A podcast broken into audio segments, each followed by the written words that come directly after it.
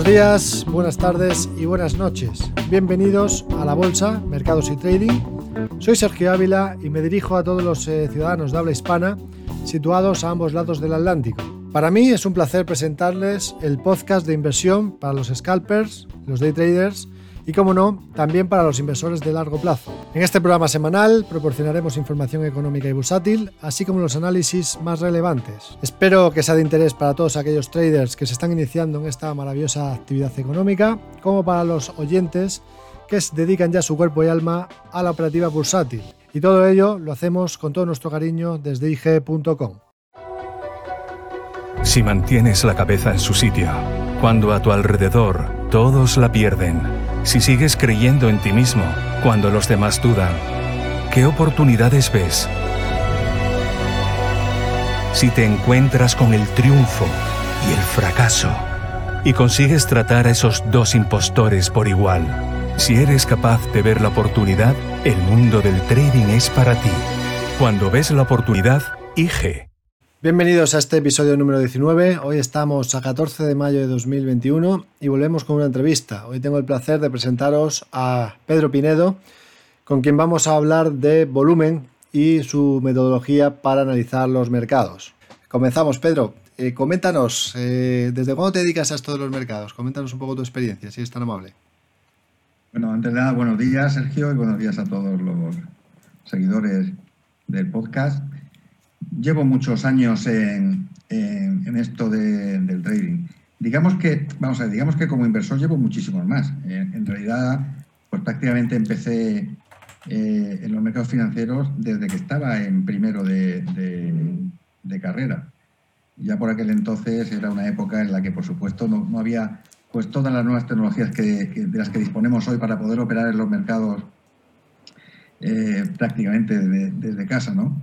Ah, bueno, era la época en la que tú tenías que hacer llamadas por teléfono para hacer compra de, acciones. Pero realmente cuando yo, cuando yo comienzo a, introducirme en lo que es eh, la operativa más, eh, más, de, más de corto plazo o más intensa, ¿no? no solamente como inversor, sino como trader, pues digamos que fue allá por el año finales del 99-2000. Es decir, eh, me inicié en esto con la crisis de las, de las .com. Y bueno, pues fue una, etapa complicada, porque claro, son los inicios en los que tú empiezas a, operar o a invertir o, a analizar otro tipo de mercados a los que no estabas acostumbrado, porque realmente como inversor pues simplemente era analizar eh, eh, acciones y en base de eso, eh, eso pues tomar posiciones eh, bueno, a medio plazo, ¿no? Realmente y fundamentalmente eh, haciendo lo que era análisis, análisis fundamental. Pero ya en el año finales del 99, 2000, pues es cuando me decido ya introducirme más en el mundo de, lo que es la operativa y en concreto, en concreto de los futuros, ¿no? Y bueno, pues fueron al principio unos años complicados, la verdad, porque, porque entre que te vas formando, eh, vas haciendo la, prueba en demo y entras al mercado, hasta que vas ajustando aprendiendo y entendiendo de lo que van los mercados, pues eh, se lleva un tiempo. Es decir, que a mí me, llevó ser consistente cuatro o cinco años, ¿eh? hasta que realmente cogí una, una, dinámica más o menos regular y sobre todo hasta que llegué a entender eh, por qué funcionan los mercados. Y comparativamente ¿no? con el tiempo anterior, con esos inicios, si nos fijamos ahora en la actualidad, año 2021, los mercados volátiles, ¿no? Tenemos ahora mucho más volatilidad que había antes. Ahora mismo, ¿tú cómo ves? ¿Cómo compararías los mercados? ¿Cómo lo ves ahora en relación a cuando tú empezaste? Esto es importante también ver esa doble, ¿no? Esa visión de un hombre que lleva pues, muchísimos años ya operando en los mercados y que ha cambiado mucho la situación y en este caso, bueno, pues conocer tu experiencia y tu, y tu forma de verlo. Sí, ha cambiado indudablemente. Eh, es decir, se nota, se nota ahora mismo pues, que los algoritmos están presentes, es decir, que muchas máquinas introduciendo órdenes. Esto ha generado muchísimo más movimiento en la acción del precio y a su vez ha generado mucha más, mucha más volatilidad. ¿no? Con lo cual eh, hay que ser mucho más riguroso y requiere pues, mucha dosis de formación y sobre todo de entender, entender el porqué, el porqué y el cómo se mueve el precio. eh, requiere más, más esfuerzo, más dedicación. Más dedicación no me refiero en cuanto a tiempo, sino fuera de lo que es eh, el timing en el que estás tú en las pantallas, pues de estudiar, de, analizar, ver mucha gráfica y, y, luego sobre todo algo fundamental y es que hay que aplicar una gestión del riesgo eh, brutalmente exigente porque realmente los movimientos son muchísimo más violentos que de lo que podían ser hace 10 o 15 años. O sea, la diferencia es justamente esa, ¿no? Que ahora, pues con todas las máquinas, con todos los algoritmos, eso se crea una volatilidad y que y hay movimientos, ¿no? Que antes a lo mejor tardaban mucho tiempo en hacerse, que ahora se hacen en cuestión de, de pocas, incluso a veces cuestión de minutos, ¿no? Movimientos que antes tardaban días en generarse. O sea que sí, que evidentemente hay que tener una gestión del riesgo muy, muy clave. Y en ese sentido, para profundizar un poco más, Pedro, en tu metodología, ¿cómo sueles tú? Coméntanos un poco cuál es tu metodología, cómo lo sueles hacer a la hora de analizar. Bueno, yo he ido evolucionando a lo largo del tiempo. Lógicamente, empecé a, hacer operativas en los mercados financieros basándome sola y exclusivamente en lo que era análisis técnico.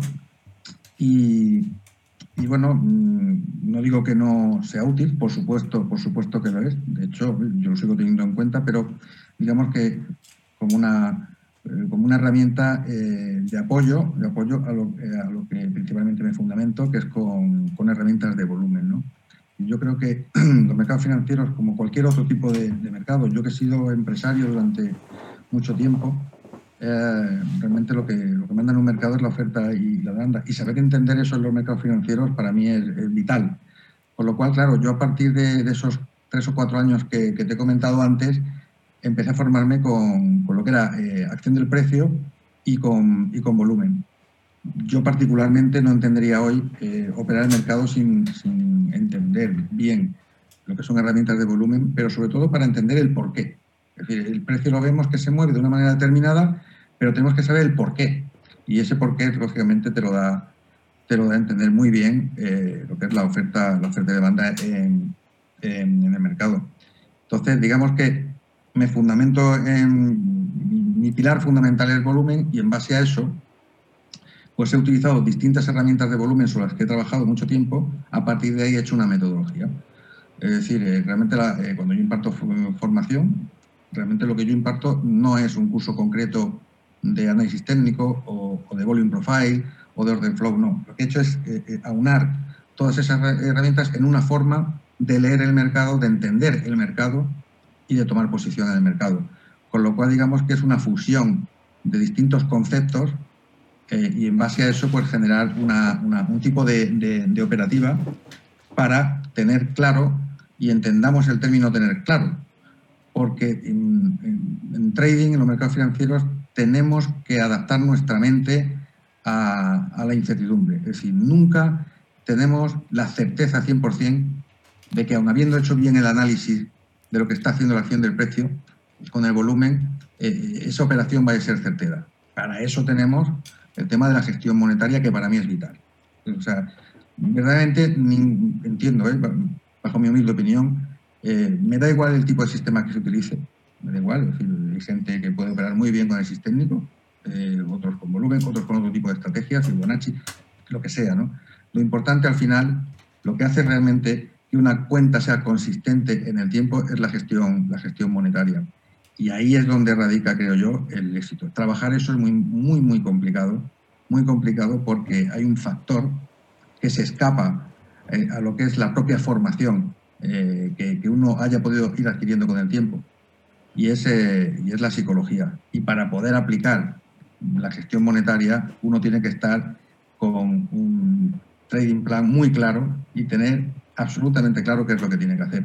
Y eso lleva su tiempo, porque eh, digamos que el proceso, el caminar eh, de un trader, em, al principio se centra el trader en qué? En formación, análisis técnico, en buscar sistemas de, de inversión la búsqueda esa famosa de santo grial hacia el sistema perfecto, que no existe, ¿eh? porque el sistema cada uno luego lo hacemos eh, de una manera y lo adaptamos en función de la formación o de la experiencia que hayamos tenido delante de, las pantallas y en función de, y en función de eso luego manda la gestión monetaria, que es a lo que no se le, a lo que no se le presta atención en, en los inicios. Entonces, mm, claro, que por eso ocurre lo que ocurre. Y hasta que uno se da cuenta de lo que va la película, pues pasa su tiempo.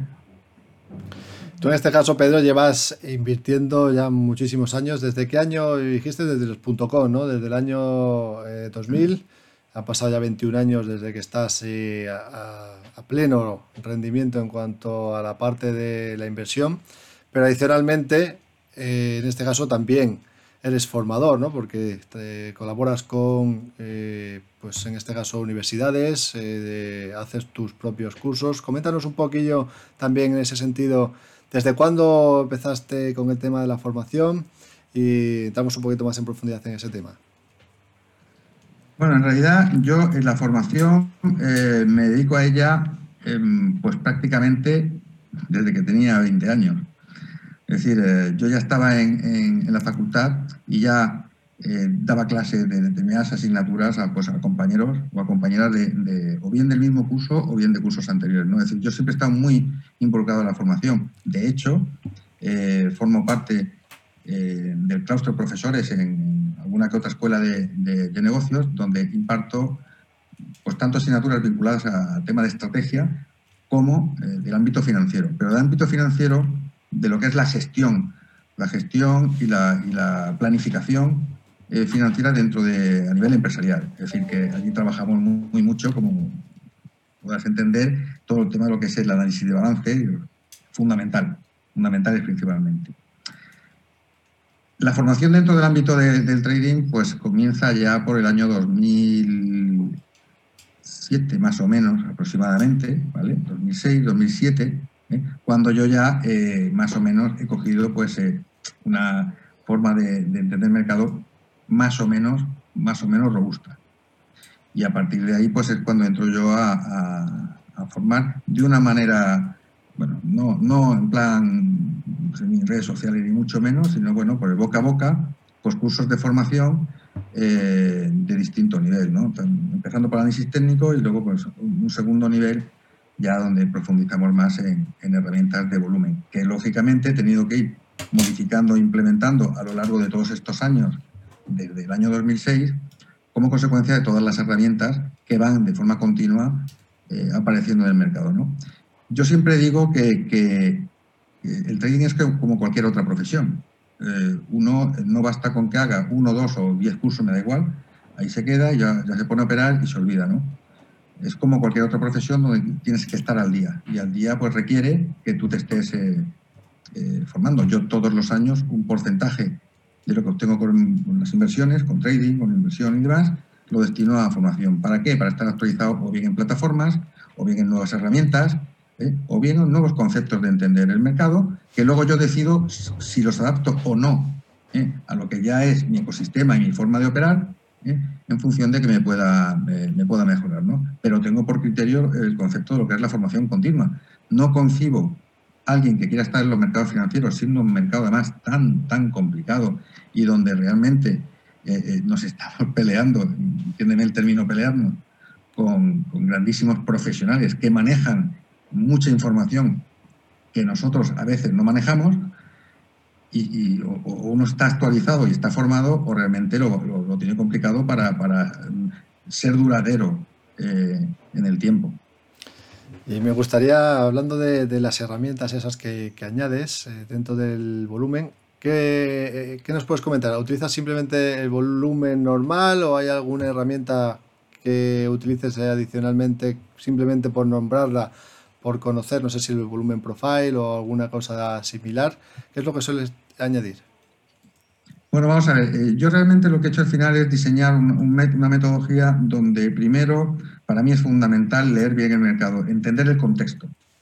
¿Vale? Y para entender el contexto, pues lógicamente trabajo con, bueno, aparte del análisis técnico, lógicamente, pues eh, trabajo pues todas las ideas que en su día eh, Richard Wyckoff pues, planteó sobre cómo entender los movimientos del precio y sobre todo entender las zonas de acumulación y distribución eh, que hace el precio. ¿no? A partir de ahí, trabajo con estrategias y setups de volumen vertical, el típico, con el típico indicador de volumen que traen todas las plataformas, el, volumen vertical, ¿vale? Y ahí trabajo con volume spread analysis y luego lo complemento con volumen horizontal. Y el volumen horizontal lo trabajo con volume profile. ¿eh? Hay gente que trabaja con market profile, yo market profile no, porque yo no soy scalper rabioso, es decir, yo hago operativa de swing trading o de posiciones de, intradía, pero no de scalping rabioso, es decir, no entro me salgo en, en cuestión de minutos, dejo que el precio haga lo que tiene que hacer, me apoyo en las zonas relevantes que me marca los perfiles de volumen y sus áreas de valor, y luego para confirmar dónde, eh, dónde puede haber secados de oferta o demanda, utilizo la herramienta de order flow para ver los puntos relevantes donde, donde está actuando el, profesional. Es decir, al fin y al cabo, lo que estoy es combinando distintas herramientas y sobre esas he montado una sistemática para entender y saber leer el mercado. Muy interesante esto, Pedro, porque así nos hacemos una idea general, ¿no? Porque al final, cuando hablamos de volumen, lo que primero que se nos viene a la cabeza, como ya has dicho, es el volumen vertical, es el que aparece en la parte inferior, que nos dan todas las plataformas, pero es que luego es muy profundo, ¿no? Todo el tema de volumen, las cosas que hay que uno puede, puede utilizar y, bueno, pues ya nos has comentado que a partir de todo esto, pues estás generado una forma de analizar el mercado, una forma de plantearlo que, que bueno, que es muy interesante, que algún día espero poder verla porque realmente me, me, interesa muchísimo todo el tema de volumen. Y te quería comentar también, Pedro, eh, en esta línea, ¿no? en la línea de pues el trading, eh, la formación, el mercado como está, eh, para aquellos traders pues que tienen que están empezando o que aquellos que tienen experiencia ya también operando, ¿qué, qué nos dirías? ¿Qué tips, qué recomendaciones nos indicarías para, para, esta, para estos inversores, para estos traders? Bueno, vamos a ver. Lo primero son varias cuestiones. La primera, para mí, es que uno tiene que, eh, adquirir una buena formación. Hoy, en ese sentido, pues hasta que se llega eh, a, topar con la, con, la, persona, con la escuela o con la institución adecuada, bueno, pues eh, realmente hay que pasar un, proceso. ¿Por qué? Porque en los últimos años, verdaderamente, bueno, ha salido muchísima gente, muchísima gente ya dando formación de, dando formación de. Es decir, yo recuerdo cuando empezaba allá por el año 2006, 2007, hombre, sí, tanto en España, que había un, par de personas, unas cuantas personas, pero en Estados Unidos, que era donde yo empecé a, formarme, pues eh, bueno, sí había ya más gente porque la cultura del trading se estaba mucho más desarrollada aquí. Y, bueno, pues uno podía coger la opción de decir, bueno, me formo aquí con alguien y luego pues, voy creciendo fuera. ¿no? ¿Qué pasa? Que en los últimos tiempos es que aquí esto ha sido una plantación brutal de personas que se dedican al mundo del trading. ¿Y qué es lo que ocurre? Pues que no siempre se acierta, no siempre se acierta con, con el mentor o con el formador adecuado. ¿no? Luego yo lo primero que haría es, bien, eh, tratar de encontrar un camino, un cauce con, con instituciones, con personas, con escuelas que, que, tengan un tipo de formación que, que sea robusta que sea importante. ¿no? Como segundo punto a tener en cuenta, es fundamental saber elegir un buen broker. Y me da igual que sea un broker de futuros o que sea un broker que, que, pueda ofrecer otro tipo de vehículos de inversión, como puede ser CFDs. Eh, creo que la elección de un broker es muy relevante y elegir un buen broker es fundamental a la hora de operar, de operar en los mercados. Ya no solo por las condiciones económicas que tenga el broker respecto del trader, sino por el servicio que pueda dar el broker y la asistencia, que para mí es vital. Bien, en simplificar el trading, es decir, yo antes hablaba un poco de la metodología, la metodología que yo he hecho. Claro, eh, hoy en el mercado hay, personas que, explican solo order flow. Es que order flow, por ejemplo, en sí mismo ya es, ya es un mundo. ¿no? Entonces, al final de lo que se trata es de, simplificar lo máximo que se pueda una metodología de inversión. Porque lo que no puede estar una persona es viendo 700 indicadores para tomar una decisión, porque mientras tanto el precio se te va. O, incluso pues, lo que te dice un indicador te lo, no, te lo, no te lo confirma otro. Por lo que hay que tratar de simplificar el, el trading.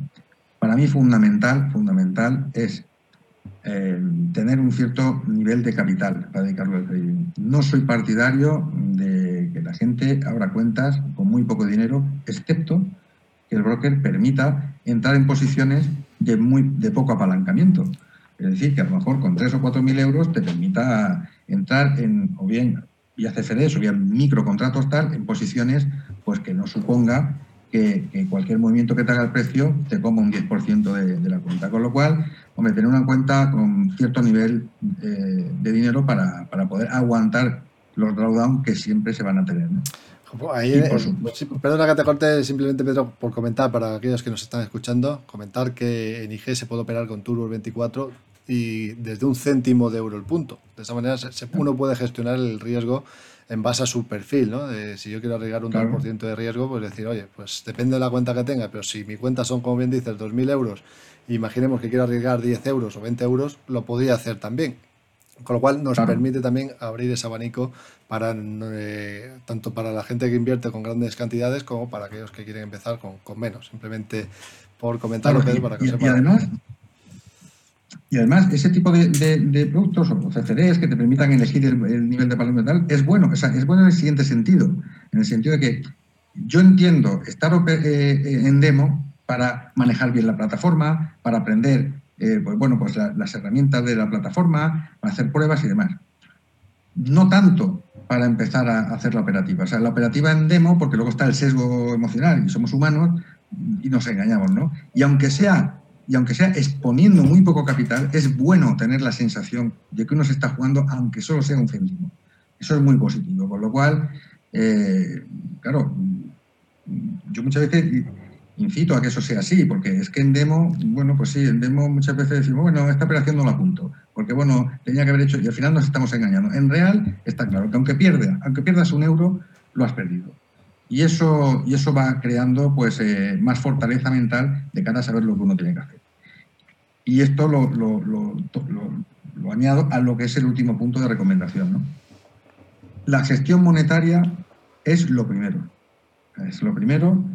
Y desde luego, si no se hace una buena gestión monetaria, eh, mal, o sea, mal futuro eh, va a tener un trader. Con lo cual, yo sí que invito, y además insisto mucho cuando yo formo a, a, mis alumnos les insisto muchísimo en que hay que trabajar mucho eso y no tanto buscar indicadores, buscar indicadores.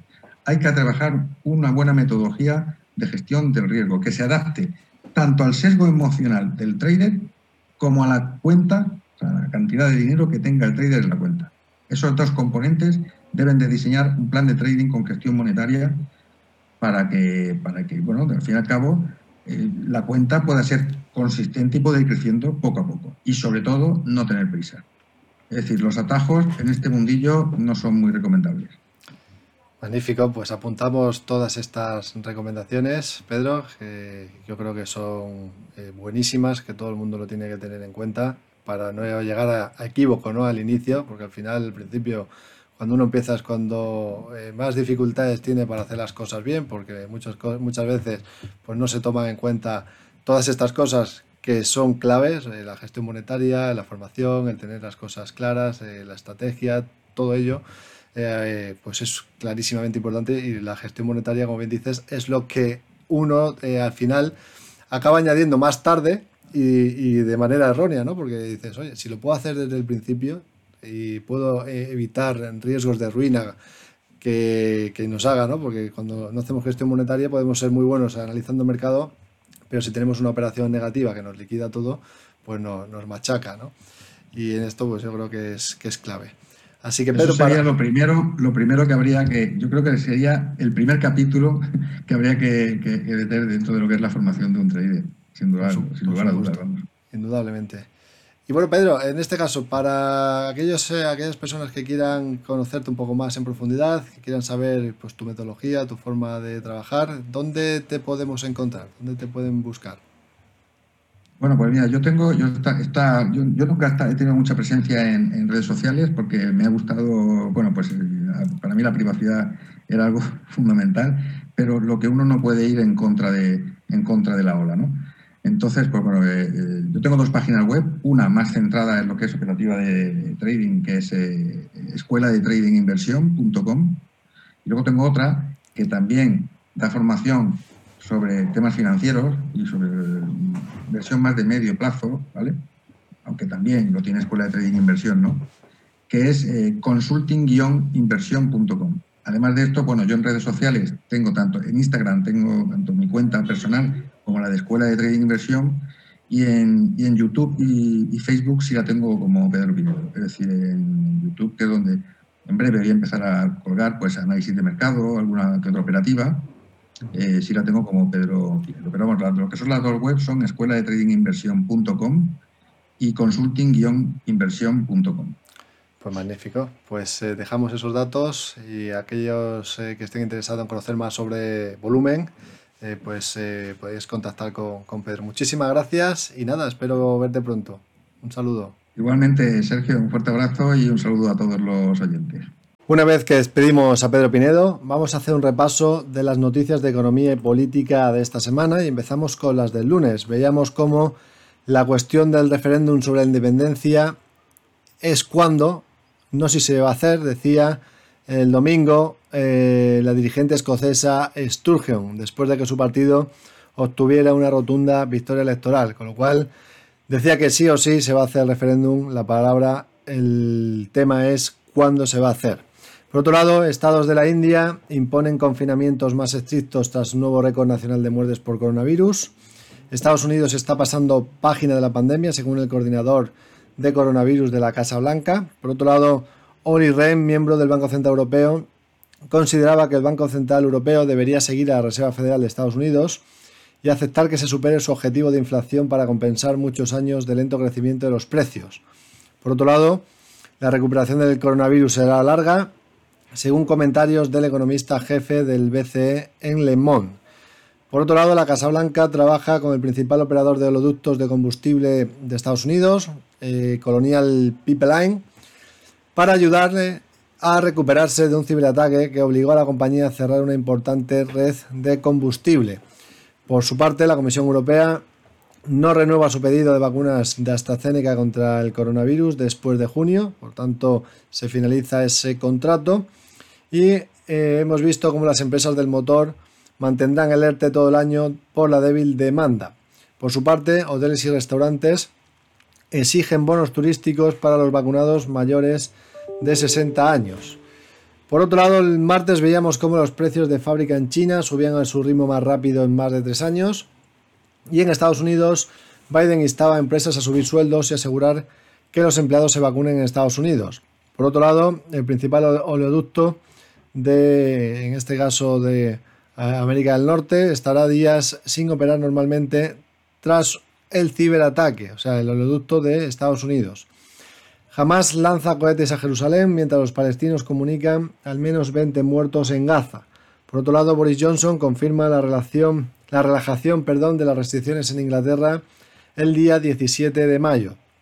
Por otro lado, Estados Unidos autorizaba la vacuna contra el coronavirus de Pfizer y BioNTech para su uso en niños de hasta 12 años y podría comenzar a recibirse esta semana.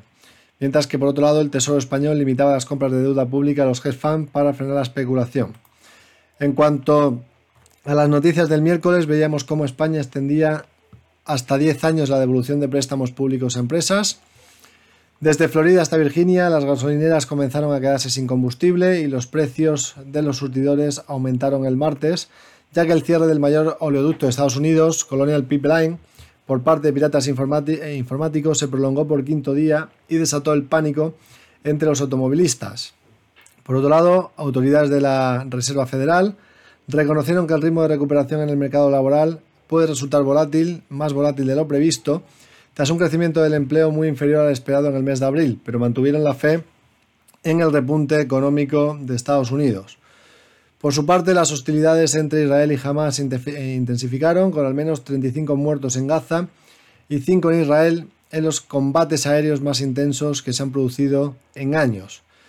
El gobierno federal de Brasil suspendió el martes a nivel nacional la vacunación de las mujeres embarazadas con la inyección de AstraZeneca después de que una mujer embarazada de Río de Janeiro muriera por un accidente de cerebrovascular posiblemente relacionado con la inoculación de la vacuna.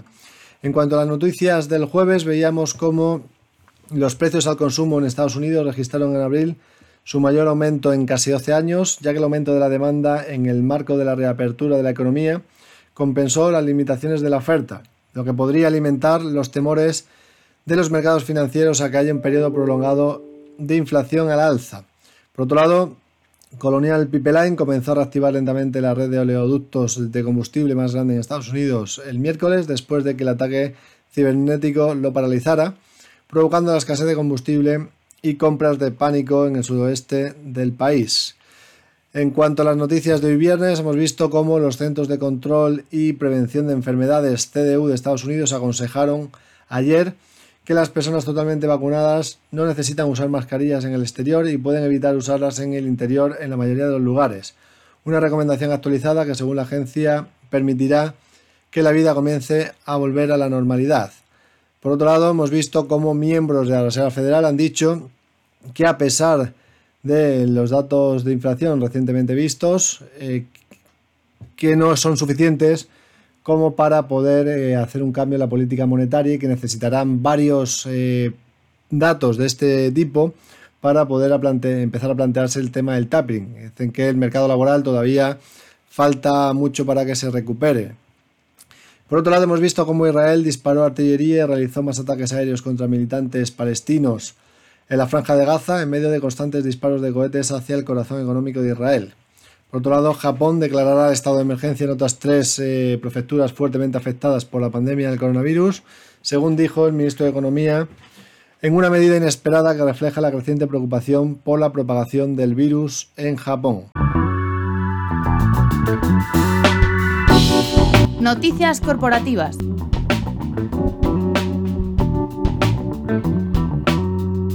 En lo relativo a noticias empresariales, esta semana hemos tenido, el lunes, eh, teníamos como Almiral reducía su beneficio un 39% hasta marzo tras caer las ventas.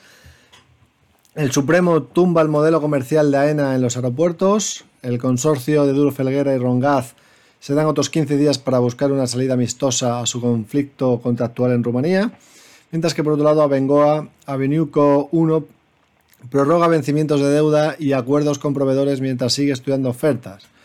Eh, Telefónica compra Asterion el 20% de Nablax a cambio de la contribución de cuatro centros de datos. Melia, Iberostar y NH respiran ante el pinchazo de la ley Helms-Burton en Cuba. Iberdrola adjudica 50 millones de euros en contratos para instalar 3.600 puntos de recarga. Andorra otorga a Grifols trato de favor para su nuevo centro de investigación y desarrollo. Aedas Home duplica con creces su resultado hasta marzo hasta los 81, perdón, hasta los 85,1 millones de euros. A Plus aumenta un 26,7% su resultado operativo hasta marzo y reitera previsiones, mientras que por otro lado Horizon amplía pérdidas hasta marzo a 1,8 millones de euros. Alantra lanza un nuevo fondo para invertir en cotizadas tecnológicas, mientras que por otro lado Edrins fichará 200 empleados ante la alta demanda. Accionistas de SNIACE valoran la vuelta a bolsa del grupo de celulosa a través de una SPAC. Por otro lado, los del martes veíamos cómo Red Eléctrica realizaba la emisión de bonos por importe de 600 millones de euros. Cientos de trabajadores de BVA protestan contra el plan de recorte de la plantilla en España.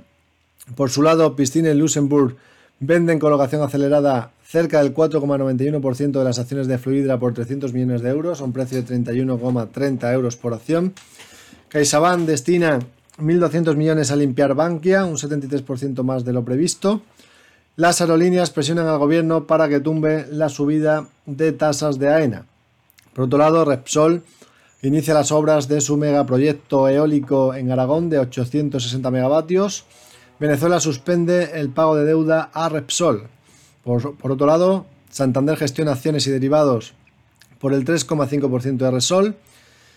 Mientras que veíamos como eh, Meliá, Barcelona y NH aceleran la apertura de hoteles tras el fin del estado de alarma. Por su parte, los fundadores de Codere avisan de nuevas denuncias contra los fondos tras la Junta, mientras que Iberdrola entre la recarga de motos con Coltra y con Inetum.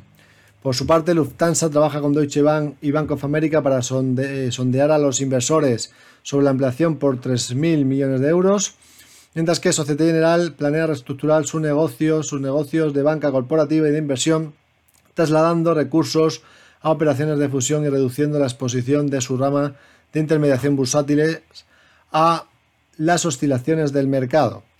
En cuanto a las noticias del miércoles, veíamos cómo Iberdrola recomprará acciones por un máximo de 0,234% del capital para su amortización. Iberdrola ratifica Acorcoles, segundo de Ignacio Galán. Iberdrola mantiene, obtiene perdón, el respaldo a su primer parque de eólica marina en Estados Unidos. Por otro lado, Renta Corporación duplicaba el beneficio a marzo hasta 1,6 millones de euros. Bankinter compra la cartera logística de Montepino para eh, sacarla a cotizar. Mientras que por otro lado, CaixaBank planea igualar las condiciones laborales de la plantilla tras la fusión. Telefónica y Microsoft se alían para llevar el 5G a procesos industriales, mientras que por otro lado Merlin construirá una nave para logista en Cabanillas. Por su parte, Renfe pide amparo a competencia en Francia para llegar a París con el AVE. Y eh, hemos visto también cómo ACS levantará en Reino Unido una estación de AVE por 660 millones y la mitad de los accionistas de ACS desaprueban el salario del Consejo de Florentino Pérez. KKR también busca un grupo industrial para su oferta ITP, mientras que por otro lado la banca prepara la venta de hasta 2.000 millones en dudosos de pymes. En cuanto a las noticias del jueves, veíamos cómo Telefónica duplicaba con creces el beneficio en el primer trimestre hasta 886 millones de euros y confirma previsiones para 2021.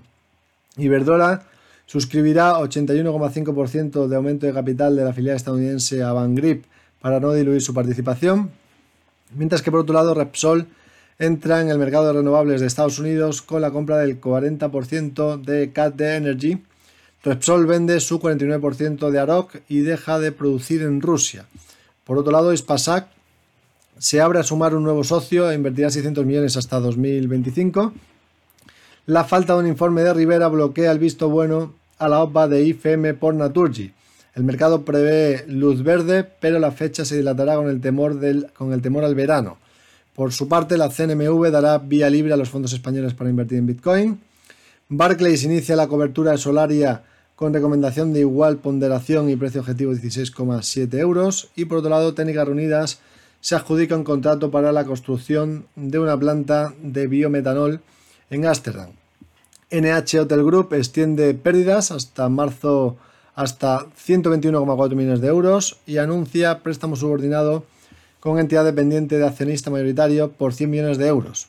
Por su parte, Dominion aumenta el 19% los ingresos y un 18% el EBITDA y el Consejo de AEDAS aprueba garantizar la emisión de bonos senior de filial por 325 millones de euros. En cuanto a las noticias de hoy viernes, hemos visto cómo ACS ha registrado un beneficio neto de 195 millones de euros en el primer trimestre Inditex cerrará 56 tiendas en España a partir del verano.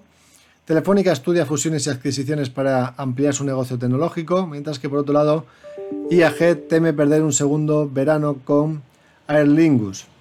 El CEO de Criteria sale de Naturgy para evitar conflictos de interés con la OPA. El gobierno encarga un forensic para frenar una demanda millonaria por otra obra fallida de ACS. Mientras que por otro lado Comienza la batalla entre Iberdrola, Natur y Resol por los 2 billones eh, de Joe Biden. Los ingresos de Merlin de inicio de año castigados por la baja afluencia a centros comerciales. Y por otro lado, la banca tendrá que rendir cuentas al gobierno cada tres meses sobre los ICO. Por su parte, el principal inversor de Unicredit, BlackRock, votó en contra del paquete de remuneración el mes pasado. Convirtió eh, al nuevo jefe italiano Andrea Orcel en uno de los directivos bancarios mejor pagados de Europa, según un documento publicado el jueves. Por su parte, Atlantia anunció el jueves una pérdida neta en el primer trimestre y confirmó que decidirá sobre la venta de su participación del 88% en las unidades de autopistas Autostrade hasta el 11 de junio. Opiniones de otros expertos. En cuanto a las recomendaciones empresariales esta semana, JP Morgan ha subido el precio objetivo de Amadeus desde 58 hasta 70 euros por acción, recomendando ahora sobreponderar desde neutral anterior. JP Morgan subía también el precio objetivo de Fluidra de 26 a 36,50 euros. Kepler subía el precio objetivo de SACIR de 2,75 a 2,85 euros por acción. Citigroup subía el precio objetivo de Unicaja de 1,02 a 1,15. HSBC subía el precio objetivo de Resol de 11,40 a 11,70 euros por acción. Citigroup subía el precio objetivo de CaixaBank de 2,60 a 2,80. HSBC subía el precio objetivo de Amadeus desde 50 a 55 euros por acción y recomendaba ahora mantener desde reducir anterior. Por su parte, Credit Suisse sube el precio objetivo de Almiral de 12 a 14 euros por acción. VS sube el precio objetivo de Adas Homes de 23 a 27 euros por acción. Citigroup también sube el precio objetivo de Adas Homes de 18,70 a 21,40 euros. Berenberg sube el precio objetivo de A3 media de 2,80 a 3,75 euros. JP Morgan baja el precio de objetivo de IAG de 2,85 a 2,70. Mientras que Jeffrey subía el precio objetivo de BVA de 5,50 a 5,90 euros por acción. Barclays subía el precio objetivo de Iberdrola de 14 a 15 euros. Barclays recomendaba ahora mantener o estar igual que el mercado en Solaria, precio objetivo 16,70. Y Barclays recomendaba ahora sobreponderar Grenergy renovables con un precio objetivo de 45,20 euros por acción. Repaso técnico de índices. Vamos a empezar con el repaso de los índices y como siempre empezamos por el SP500. El SP500 esta semana perdía inicialmente el soporte de los 4120, 4121 pero rápidamente lo está, lo está recuperando. Sería muy importante un cierre diario de hoy viernes por encima de esos 4.120. Eh, bueno, porque volvería a recuperar ese soporte, se volvería a situar por encima y podría ser el síntoma de una recuperación posterior. La primera zona de resistencia en el corto plazo la tendría en los 4.153 y luego en los 4.244. El soporte, pues el mínimo que nos deja esta semana en los 4.000 34,92. En cuanto al Nasdaq, eh, otra vez vimos pues, correcciones esta semana. Lo importante es que no perdió, no ha llegado a perder en ningún momento todavía lo que es el hombro derecho del hombro cabeza hombro invertido, con lo cual la figura que tiene activada con objetivo teórico 14.475 seguiría estando activa y en este caso, bueno, pues ahora el soporte más importante sería los 12.925, que son los mínimos que nos ha dejado esta semana. Primera resistencia, pues tendríamos la zona de los 13.385 puntos. De superarla luego tendríamos la media de 50 que pasa por los 13.525 y luego ya tendríamos resistencias en 13.760 y en los 14.065 que son los máximos anteriores.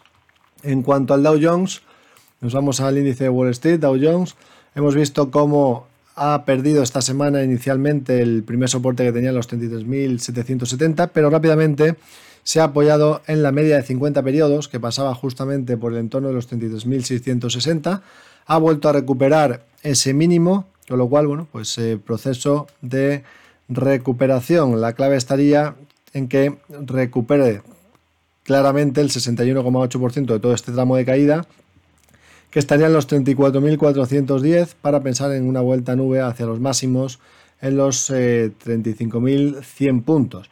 Soporte, como decimos, más importante, el mínimo de la semana, 33.310. En cuanto al Russell 2000, eh, se ha apoyado en la media ponderada de largo plazo, media de 200 ponderada esta semana. El miércoles cayó hacia la zona de. El mínimo que nos dejó fue en los 2127, luego el jueves ayer dejó un mínimo en los 2117, eh, pero se recuperó en el día y en, ambos casos en los dos días terminó cerrando por encima de la media 200, que es la eh, principal eh, zona de soporte en estos momentos. La media 200 pasa ahora por los 2149. Con lo cual, primera resistencia a vigilar ahora, 2203,7 soporte, el más importante, pues el mínimo de la semana, 2117,3 y luego tendríamos soporte también en los 2084,9 puntos. Nos vamos a ir a Europa, vamos al Eurostock, Eurostock 50.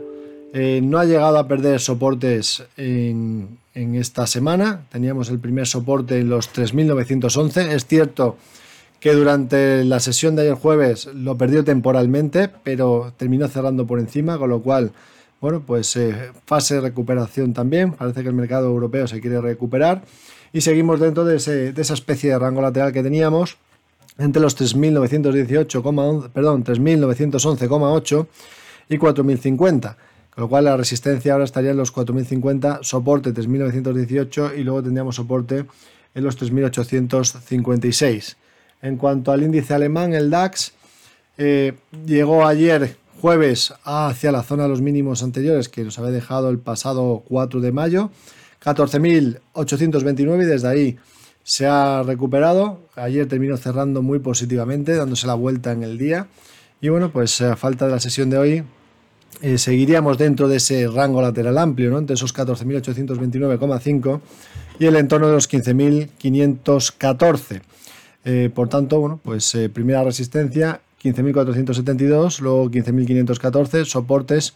Primer soporte ahora lo tendríamos en el entorno de los 15.110 y después los 14.829. En cuanto al IBEX 35, también una recuperación importante ayer desde los mínimos, llegó hacia los 8.800 puntos, 8.804 para ser más exactos, pero terminó cerrando en los 9.000, o sea que se dio una vuelta en el día muy relevante, dejando en este caso pues una figura de vuelta, ¿no? por lo tanto se estaría intentando recuperar. Sabemos que el IBEX tiene activado el objetivo hacia el entorno de los 9.260 puntos por ruptura del rango lateral que había dejado entre los 7.656 y los 8.460, con lo cual tiene proyección hacia esos niveles, soporte, pues el mínimo semanal 8.804 y luego los 8.742. En cuanto al CAC 40 francés, justamente el mínimo que dejó la sesión de ayer fue eh, coincidiendo con el mínimo del 20 de abril y del día 21 de abril en la zona de los 6.150, desde ahí vuelta otra vez y ahora pues eh, los máximos la resistencia estaría en el entorno de los 6.400 puntos, nivel que, en caso de superar, pues mejoraría claramente su perspectiva. El motivo de las caídas fuertes que hemos tenido esta semana han sido los datos macro en Estados Unidos, que eh, han hecho pensar a muchos inversores que efectivamente la Reserva Federal podría anticipar un tapering, pero las voces que salen por parte de la Reserva Federal han tranquilizado al mercado diciendo que no esperan hacer un tapering en el corto plazo, incluso a pesar de que hayamos tenido un dato de inflación muy, en este caso, eh, muy fuerte, ¿no? Porque dicen que la inflación será temporal y que hace falta ver varios eh, datos de inflación antes de tomar una decisión sobre qué va a pasar con el tapering. Así que en este sentido, recuperándose el mercado, aunque con bastante volatilidad reciente lo que hemos, lo que hemos visto. En el caso del eh, índice holandés, rompió por la parte inferior un canal, ese canal roto por la parte inferior cumplió el objetivo eh, en, un día, directamente, en el día 11 de mayo cumplió el objetivo y rebotó desde los mínimos tras llegar a la media 200 ponderada y ahora pues estaría intentando también recuperarse. Primera resistencia en la media 50, 706,4 y luego resistencia en la zona de los máximos anteriores, 720,40 puntos. Soporte, pues el primero en la zona de los 678,60 y luego los mínimos que nos ha dejado justamente esta semana en los 654,40. En cuanto al índice italiano, vemos que también esta semana ha tenido una corrección hacia los soportes anteriores, 23.930. Y bueno, no sería descartable pues, pensar que seguimos en un rango lateral entre esos 23.930 y 24.800. El soporte es ese, la resistencia la tenemos clara también, y luego en caso de superar esos 24.800 tendríamos 25.000 160 puntos como referencia. Si nos vamos a las bolsas asiáticas, nos vamos a ir a China 50. China 50 quiere, parece que quiere recuperarse desde los mínimos que había dejado una especie de triple suelo, que ya veremos si lo termina por confirmar. Está entre un rango lateral entre el 16.590 y 17.770. Está intentando rebotar desde los mínimos. Y la primera resistencia ahora pues estaría en el entorno de los 17.450 y luego después 17.580 y sobre todo la más importante 17.770 porque en caso de romperla al alza lo que nos estaría dejando sería un rango lateral roto por la parte superior. Evidentemente también habría que plantearse lo mismo, si perdiese los 16.590 tendríamos un rango lateral roto por la parte inferior. En cuanto a los índices, el índice de Japón en este caso ha perdido un triángulo por la parte inferior, pero justamente ayer eh, jueves pues se rebotó desde los mínimos dejando una vela con larga mecha inferior, una vela de rebote. Y ahora, bueno, pues eh, tendríamos resistencia en la zona de los, la media de largo plazo, que pasaría por los 28.560. Y luego tendríamos la media 50 los 29.770 y después pues varias resistencias en toda la directriz que une los máximos decrecientes desde el pasado 16 de febrero. Soporte, evidentemente, el mínimo de esta semana, 27.080 puntos. En cuanto al índice de Taiwán, ha tenido una fuerte corrección esta semana, perdió el canal alcista en el que se encontraba, justamente lo perdió el pasado eh, lunes, perdón, el pasado martes y ha cumplido ya objetivo de caída. En dos días lo ha cumplido el objetivo de caída teórico por esa ruptura de, de canal. Pues ha llevado el precio hacia los mínimos que nos ha dejado. El objetivo teórico por la ruptura del, canal era la zona de los 15.140, eh, ha llegado un poquito más abajo, 15.040. Desde aquí pues está intentando rebotar. Ahora tendría resistencia en primera instancia la media de 200, que la había perdido, media de 200 ponderada, que pasa por 15.925. Y luego tendríamos resistencia en la zona de los 16.620. Soporte, el mínimo semanal, 15.030. Y en general, pues esto sería todo lo que tenemos. Hemos visto también una fuerte subida de la volatilidad esta semana. El VIX ha subido con fuerza, había dejado un doble suelo que ha confirmado el objetivo. Y ahora pues habrá que vigilar si lo que estaría haciendo con esta corrección que está teniendo eh, sería simplemente eh, una, una vuelta para volver a la normalidad. Eso se confirmaría si perdiese los 22,50 que sería que es el 61,8% de todo el tramo de subida que ha tenido en los últimos días. Si pierde ese 61,8, pues lo más normal sería pensar en volver a la, parte baja. Si aguanta ese 61,8, 22,50 y desde ahí trata de rebotar otra vez, podríamos volver a tener otro tramo de caída en los mercados, pensando que incluso pues, se podría activar un segundo alcista del VIX si superase los 27,18. No parece más probable teniendo en cuenta que ahora el mercado parece que puede estar eh, más tranquilo, pensando que la Reserva Federal no va a hacer un tapering, pero el miedo a la inflación sigue estando ahí y por tanto hay que seguir teniéndolo en cuenta. Una vez analizados los índices, recordaros que si queréis tener la capacidad de elegir vuestro apalancamiento y controlar vuestro riesgo, el producto estrella para ello son los Turbos 24. Los Turbos 24, valores cotizados con los que puede operar las 24 horas del día, 5 días a la semana le permiten ir largo o corto en una serie de índices principales, pares de divisas y materias primas, con un riesgo limitado y un apalancamiento flexible. Así que, ¿cómo empezar a operar con Turbos 24? Primero, necesita abrir una cuenta de Turbos 24. Si todavía no es cliente de IG, puede abrir una cuenta de manera rápida y sencilla en nuestra página web. O si ya tiene una cuenta con IG, puede añadir una cuenta de Turbos 24 desde MyIG cuando la haya abierto, podrá iniciar sesión y operar por primera vez con los Turbos 24 a través de nuestra plataforma web o de la aplicación. Primero, escoja un mercado y después escoja si quiere ir largo o corto. Compraría un Turbo 24 largo si creyese que el precio del mercado subyacente va a subir. Tendrá que escoger un nivel de knockout preestablecido para su operación. Este es el precio subyacente al que su Turbo 24 vencerá en caso de que se alcance. Los niveles de knockout disponibles se encontrarán por debajo del precio actual de mercado.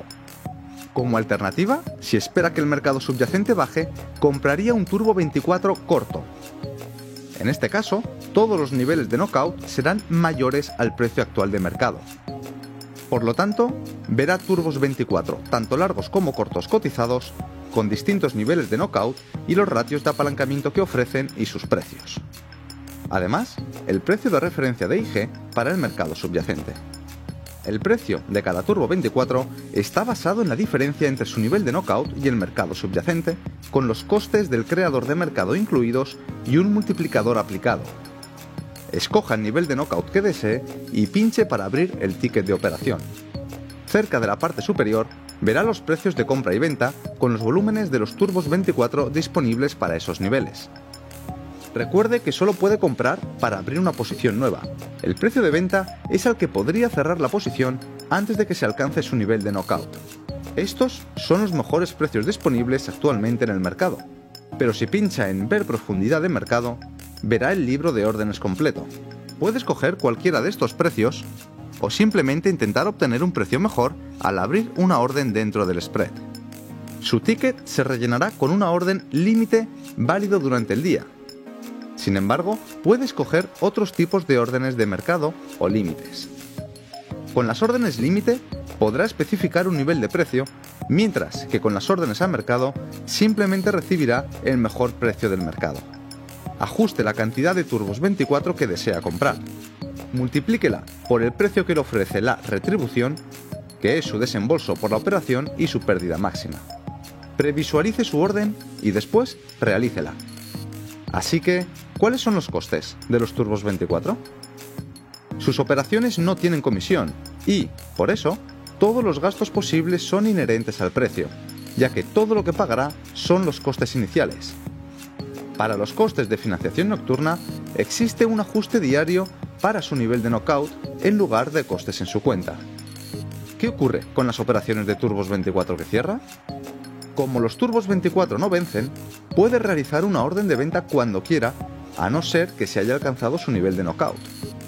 Pinche en Vender en la pestaña de posiciones, la cantidad muestra el número máximo de Turbos 24 que puede vender y puede reducirlo si desea mantener la misma exposición. También puede escoger un tipo de orden si lo desea. Previsualice y realice su orden y recibirá una notificación cuando se haya ejecutado. Si tiene cualquier duda sobre el trading de Turbos 24, póngase en contacto con nosotros. Estaremos encantados de ayudarle.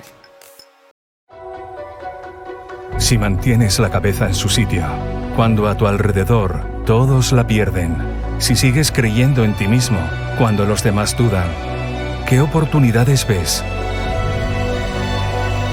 Si te encuentras con el triunfo y el fracaso, y consigues tratar a esos dos impostores por igual, si eres capaz de ver la oportunidad, el mundo del trading es para ti. Cuando ves la oportunidad, IG. Pues muy bien, con esto despedimos el podcast de hoy. Muchas gracias por el tiempo que habéis dedicado a escucharnos y espero que os haya resultado entretenido y sobre todo que os haya sido de utilidad. Para mí es muy importante conocer vuestra opinión, ya que de esta forma podemos mejorar en los próximos episodios. No dudéis en ponernos un comentario o suscribiros a los canales tanto de Spotify como de iBox que estarán disponibles en el futuro. De momento, ¿cómo nos podéis contactar? pues lo podéis hacer a través de la web ig.com y sobre todo, pues eh, si me queréis eh, contactar personalmente, donde más activo estoy es en Twitter, en arroba Sergio Ávila-ig. Y eh, también podéis buscarme como Sergio Ávila Bolsa tanto en YouTube como en Instagram. También podéis seguir a IG España en YouTube y en Twitter buscando simplemente IG España y en Instagram poniendo IG Hispana-trading. De esa manera pues nos vais a encontrar en todas las redes sociales. Así que lo dicho, muchísimas gracias, hasta pronto y buen trading.